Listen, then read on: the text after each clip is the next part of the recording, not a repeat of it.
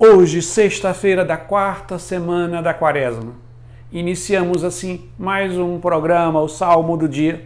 O salmo de hoje é o Salmo 33, 34, que nós vamos ler a terceira estrofe que diz: Mesmo os meus ossos ele os guarda e os protege, e nenhum deles haverá de se quebrar.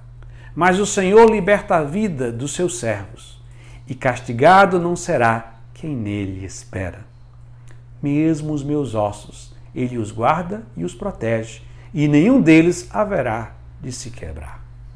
O salmista hoje nos aponta primeiro para uma realidade, que na ceia pascal, o cordeiro que era oferecido, nenhum osso dele podia ser quebrado.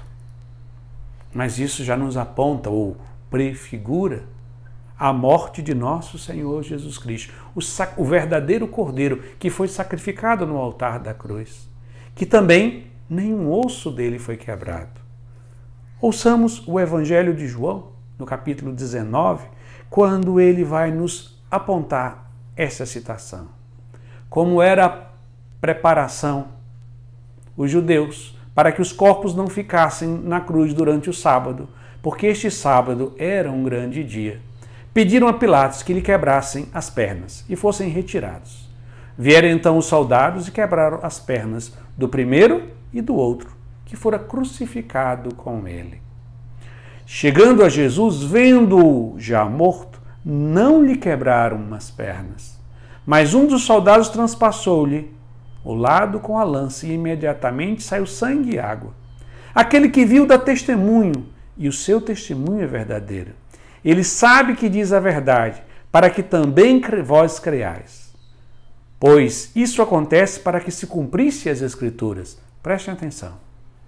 Nenhum osso lhe será quebrado.